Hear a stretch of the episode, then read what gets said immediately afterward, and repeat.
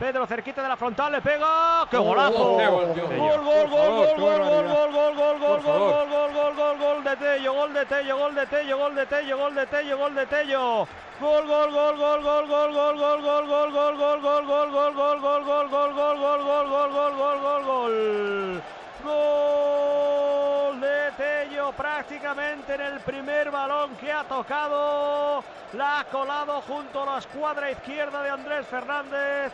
Tremendo el zapatazo de Tello para colocar el quinto en el marcador del Camp Nou. Chapó para Tello.